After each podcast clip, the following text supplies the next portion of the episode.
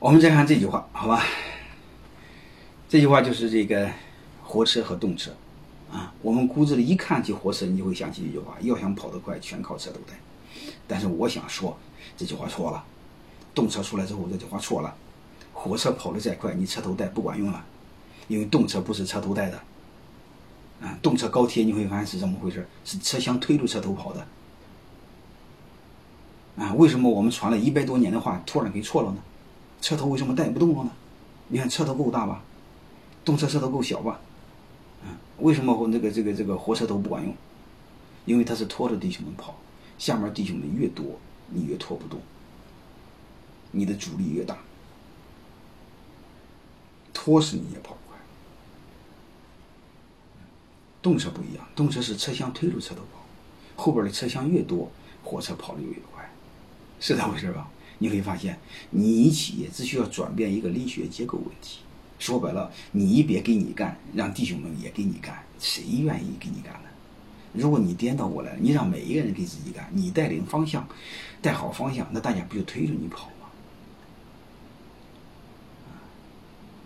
然后你会发现，你成为一个火车头，你什么都在干，让大家没有积极性。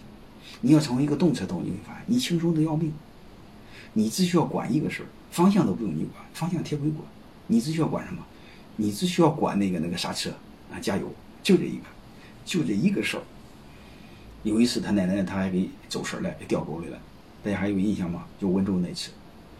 啊，那不管怎么着，我们结论是什么？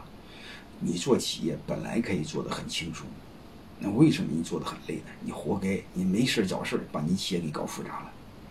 如果你把你的结构从传统的动车改，从传统的火车改成现代的动车，会有那么累吗？